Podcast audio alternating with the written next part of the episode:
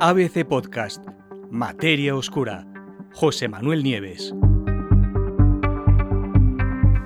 La corriente del Golfo se está ralentizando y podría detenerse por completo. La corriente del Golfo es uno de los principales reguladores del clima de la Tierra. Pues bien, un equipo de investigadores ha descubierto que ahora se está moviendo más despacio, es decir, se está ralentizando, se mueve a menor velocidad de lo que lo ha hecho durante los últimos 1600 años.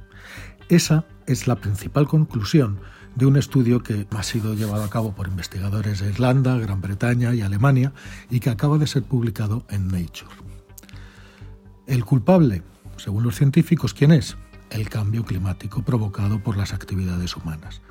Esta desaceleración, además, afectará a los patrones climáticos y al nivel del mar en ambas orillas del Atlántico.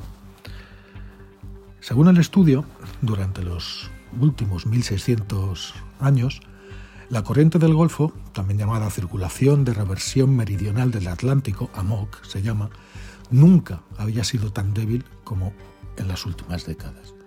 Para llegar a esa conclusión, los investigadores se basaron en datos que recogieron principalmente de archivos naturales, no ellos mismos, sino en una serie de estudios anteriores que se basaban en la recogida de datos de archivos naturales como pueden ser los anillos de los árboles, los sedimentos oceánicos, los núcleos de hielo, los corales, remontándose a muchos cientos de años atrás en el pasado y que de esta forma consiguieron reconstruir el historial de esta corriente. La desaceleración observada durante el siglo XX, dicen textualmente los científicos en su artículo, no tiene precedentes en el último milenio. ¿Cómo funciona la corriente del Golfo? Para entender bien eh, lo, que, lo que puede significar esta ralentización, lo primero vamos a ver qué es la corriente, ¿no? cómo funciona. Eh, la corriente del Golfo empieza cerca de la península de Florida, en el Atlántico, pues cerca de la costa de Estados Unidos, y transporta una enorme cantidad de agua superficial, es decir, que está en superficie, y caliente hacia el norte, hacia Terranova. Allí serpentea hacia el este a través del Atlántico. Cuando llega al Atlántico Norte, este agua superficial y caliente se enfría, se vuelve más salada y por lo tanto más densa ¿Qué, hace entonces? Se hunde en las profundidades del mar y allí es reconducida de nuevo hacia el sur, donde el ciclo continúa. Ese es el ciclo, digamos, de la corriente.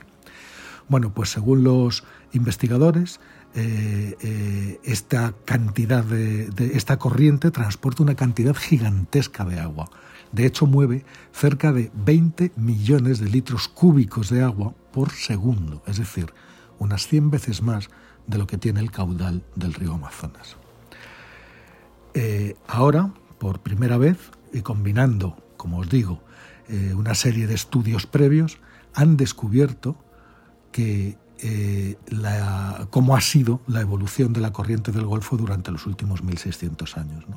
Y los resultados inequívocamente sugieren que esa corriente se ha mantenido relativamente estable hasta finales del siglo XIX pero al final, al final de la pequeña edad de hielo, hacia 1850, las corrientes oceánicas empezaron a declinar, a volverse cada vez más lentas. ¿Es posible mejorar la situación? Pues los científicos no son demasiado mm, optimistas en este punto. ¿no? De hecho, lo que dicen es que las probabilidades de que la situación mejore en el futuro eh, son muy escasas. Y no solo son escasas, sino que todo parece indicar que las cosas van a tender a ir a peor durante las próximas décadas.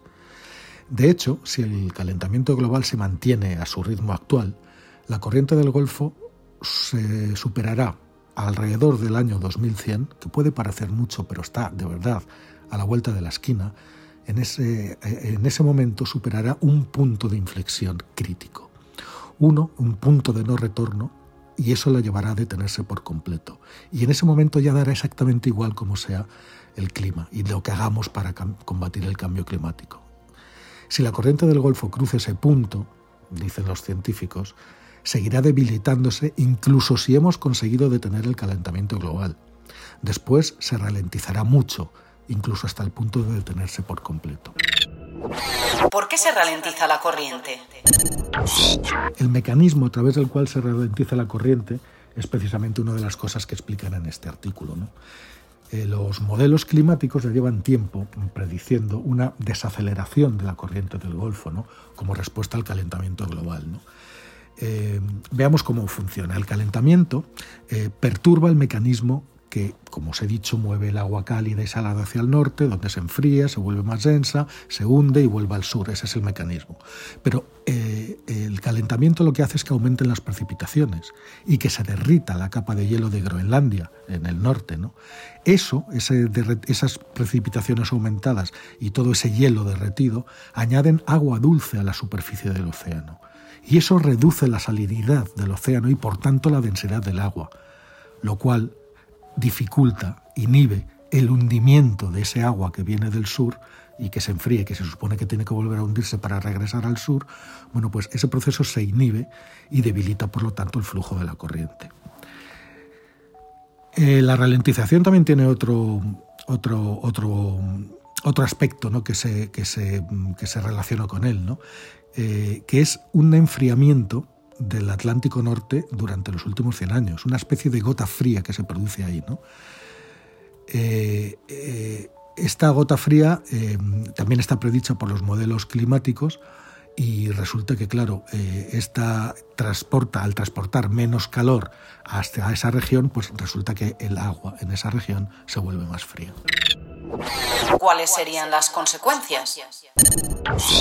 Las consecuencias de esta desaceleración eh, podrían repercutir de muchas formas en los habitantes de ambos lados del Atlántico, como os dije al principio. ¿no? Según explican los científicos, el flujo de superficie de la corriente hacia el norte conduce a una desviación de las masas de agua hacia la derecha, ¿Por qué hacia la derecha? ¿no? O sea, lejos de las costas. ¿Por qué? Pues mm, eso es por culpa, de, es por culpa de, la rotación de la Tierra, ¿no? que desvía los objetos que se están moviendo, como por ejemplo las corrientes, hacia la derecha en el hemisferio norte y hacia la izquierda en el, en el hemisferio sur. Pero si la corriente, a medida que la corriente se va ralentizando, este efecto se, va, se debilita. Y eso significa que al no irse a la derecha, lejos de las costas, se acumularía más agua en la costa este de los Estados Unidos y eso haría que aumentara el nivel del mar, poniendo en peligro a todas las ciudades costeras. En el Atlántico, al otro lado del Atlántico, en Europa, eh, las cosas desde luego no serían mucho mejores.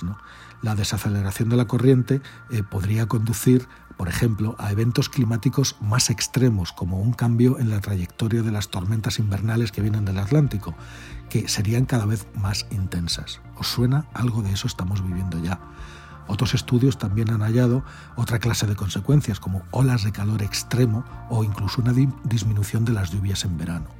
Hace poco veía yo otro estudio más ahondando en esto, que nos decía que justo cuando eso suceda hacia el año 2100, podríamos tener en el hemisferio norte del planeta veranos de seis meses. Es decir, el calor del verano se prolongaría durante medio año. Desde luego, la conclusión es clara. Si continuamos impulsando el calentamiento global, y eso es una de las conclusiones del estudio, el sistema de la corriente del Golfo se seguirá debilitando para el año 2100 se habrá debilitado entre un 35 y un 45%, muy cerca, muy cerca ya de ese punto crítico de no retorno, que podría llegar a detenerlas, a detener esa corriente con unas consecuencias climáticas en todo el planeta, pero sobre todo en las dos orillas del Atlántico, realmente nefastas e imprevisibles.